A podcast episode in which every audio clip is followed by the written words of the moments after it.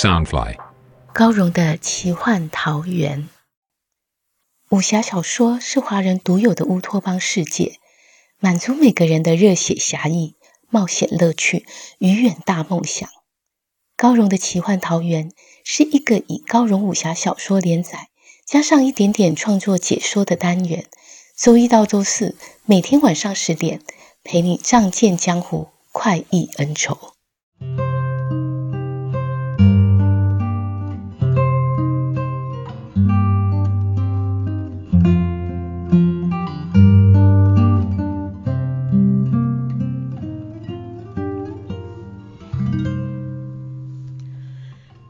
来到高荣的奇幻桃源。大家好，我是高荣。今天要陪你聆听的是《残天阙》第二季六十二集。间隔比武的擂台上，风小刀与玉冰华陷入生死决斗，而月孤雁却受到何丽丝的邀请，单独离开了比武的场地。两个人曾在云深竹影有了一面之缘。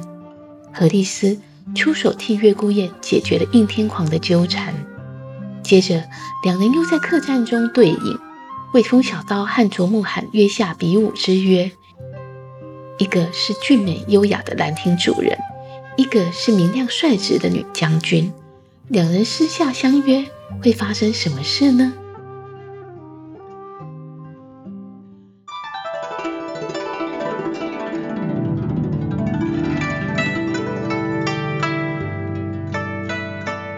满天星斗映照着湖面，成了一片银波荡漾。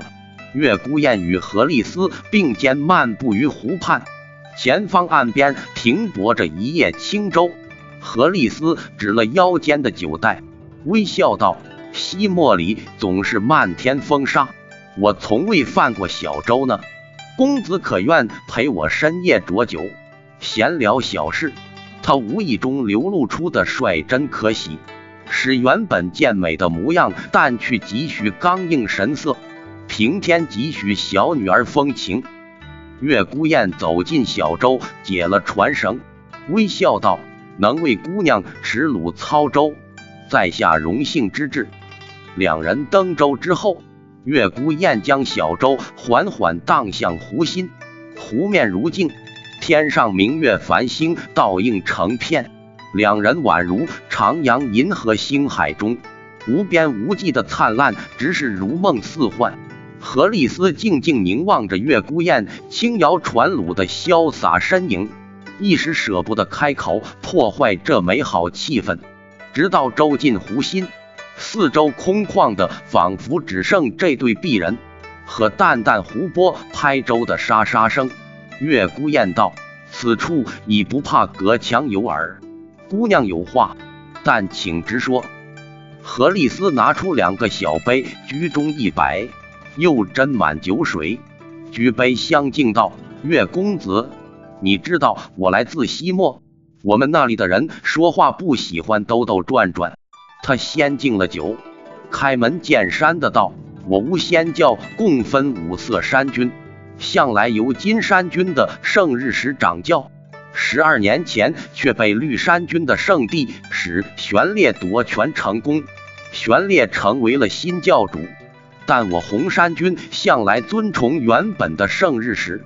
我这次率红山军来中州，是有三件事。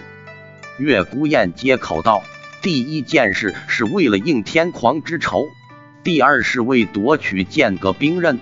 倘若卓木罕比武能胜出。兵刃之事已成功一半，可我看姑娘并不关心结果。何丽丝道：“我们会前来争取兵刃，是因为魔界即将攻打西漠。”月孤雁道：“若只是为了这个理由，贵教大可让兵刃安全到达无间岛，然后假无间之手削弱魔军力量。红绿两军又何必同时前来中州？”还弄得互相掣肘。何丽丝眼中闪过一丝惊讶神色，笑道：“公子一语切中，看来我真没找错人。圣日使的确另有盘算。倘若卓木罕赢了，兵刃落入绿山军手中，对我红衫军总是威胁，但落进他人之手，我无仙也不愿意。无论如何，千机湾仍要去一趟。所以卓木寒比试结果如何也不重要了。月孤雁道：“这两件事都很容易猜到，倒是这第三件事。”他话说到一半，顿了一顿。何丽丝金光烁烁道：“公子心里可有谱？”月孤雁从他谈起巫仙内斗，便已猜到他心意，道：“你不知我们身份来历，却坦诚相邀，不怕引狼入室么？”何丽丝微微沉吟，道：“圣日使一直希望觅得良才，好相助父权大事，但我一路行来，只见到公子与你朋友都气宇不凡，才斗胆拜请。”公子所说，我也曾考虑，但疑人不用，用人不疑。若你肯开出条件，何丽斯便先替圣日使答应。公子若无意，今夜谈话只关乎我教内之事，与旁人并不相关。相信你不会以此相害。月孤雁实在欣赏这女子的爽快作风，道：“圣火使快人快语，若真合作。”必当十分投契，只是我不能代表二弟的意思。他很清楚何丽丝与自己只一面之缘，怎会兴起什么延揽之意？他真正中意的是风小刀。当何丽丝看到擂台上风小刀惊人的实力，便想网罗其中，只是与风小刀并无交情，才想到透过月孤雁来拉拢。何丽丝暗自盘算，只要月孤雁射入其中，需要援助时，身为兄弟的风小刀怎能置身事外？问道：“公子自己的意思呢？”月孤雁道：“只怕你不能代替圣日使答应条件，又或圣日使是成后出尔反尔。”何丽丝斩钉截铁道：“请相信圣日使是一位英明圣主。”更是一言九鼎，否则为何他失势之后，仍有这么多教众愿意忠心追随？而何丽丝在圣日使面前还算说得上话。月孤雁微笑道：“这只在一般情况下，倘若事成之后，我要取圣日使的项上人头呢？”何丽丝闻言不禁愕然，不知他这句玩笑话有几分真实。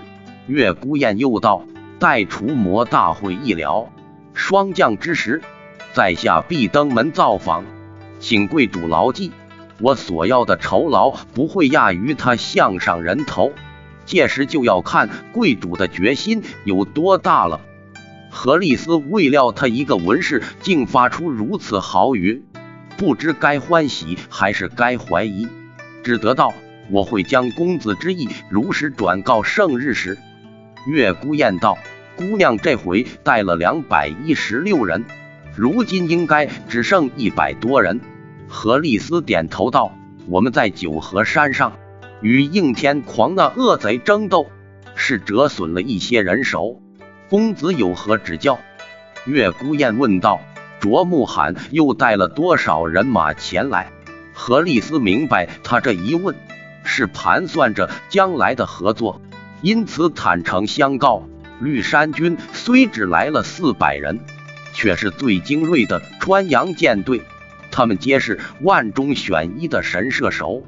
更重要的是，教主还出动了七名影子军，暗中帮助绿山军。月孤雁道：“据说影子军战无不胜，能够以一挡百，甚至是数百，乃是因为使用影术之人只有影子。”无声无形，叫对手防不胜防。七名影子军已足以打败一个千人军队。贵教主为了抢夺这批兵刃，居然动用七名影子军，看来他是志在必得。何丽丝十分惊讶他对影子军战术的了解，解释道：“影子军在修习影术前，必须立下毒誓，为教主之命是从。”否则影术就要破，所以无论教中权力如何移转，影子军永远是中立的，谁当了教主，他们便立时效忠谁。所以圣日使只有夺回教主之位，才能重掌影子军。他微微叹道：“若不是绿山军出了一个武痴卓木罕，玄烈教主又使了计，当年也没那么容易夺权。如今教主有最强的影子军，还有忠心耿耿的圣地使，等同教中最精锐的武力皆被他掌握。”所以圣日实想夺回大权是有些困难。他明眸一亮，又欢喜道：“倘若公子和二弟愿意相助，必有机会翻转情势。二弟那儿可否请公子去做说客呢？”月孤雁明白，风小刀虽爱救人扶危，却无意权力斗争。听何丽丝学自己唤风小刀二弟，微笑道。二弟名字风小刀，师承世外高人，心智淡薄。我可传达姑娘的意思，但不能替她决定。长风送来一大片乌云，遮蔽了明月，天地忽然暗沉了下来。一滴雨水冰凉凉的落在何丽丝俏丽的脸庞，她玉手微抬，掌心盛住几许水珠，道：“怎么下起雨了？”银雨如絮，飞飞飘落，两人衣襟、发丝皆沾染上绵绵细雨。清风拂身，并不觉得湿寒，只有一片沁凉。湖面密密画出无数涟漪，每个圆向外缓缓推展开去，转瞬和旁边的圆相连，融为一体，最后又都消化不见，颇有奇趣。何丽丝一时瞧得愣住了。叹道：“我很少这样仔细观看落雨，湖面上每个圆不停的和旁边的圆相遇、融合又消失，周而复始，茫茫无尽，岂非和人海一样？人与人相遇之后就要分别了。她这个大漠生长的女子，对水带来的事物总特别感动。”月孤雁道：“姑娘可曾听过这首中州之诗？”少年听雨歌楼上，红烛昏罗帐；壮年听雨客舟中，江阔云低。断雁叫西风，而今听雨僧庐下。鬓已星星也，悲欢离合总无情。一任阶前，点滴到天明。何丽丝摇头道：“公子见笑，我实在没有听过。何丽丝不如中州姑娘文雅博学。”平常只会在刀枪中打滚，对诗文涉猎极少。月孤雁微笑道：“文雅女子所在多有，但巾帼英雄却是万中无一。”何丽斯听他赞美自己，十分欢喜，道：“这首诗的意境听来挺美，公子不如解说一番，教我长点见识。”月孤雁解释道。诗中所述乃是随着年岁渐长，观雨时会有不同心境。何丽斯好奇问道：“那公子此刻又是何种心境？”那一句“听雨僧庐下，悲欢离合总无情”，令月孤雁联想到云深竹引那僧庐之中武士所赠的十六金言，心中不禁涌生一丝怅惘。他避而不答，只淡淡笑道。风雨夜胡寒，不知明日晴未也。看来是该送姑娘回去了。两人目身于蒙蒙烟雨中，何丽丝见月孤雁风采朗朗，颜如春风，心想西漠男子多粗犷不羁，几时有这般儒雅俊士？不禁芳心微醉，想到我和他今夜听雨客舟中，湖阔云低。商谈合作大事，但人生殊难逆料。这一别之后，不知何日可再见。就算重逢，也不会有这等闲情。我心中的话可别藏着。他粉脸微染红晕，难得柔声道：“我知道该回去了。不过我来之前，心中想着两件事。第一件事方才已说了，第二件事……”他一句话未说完，月孤雁忽然截断他道：“邪魂来了。”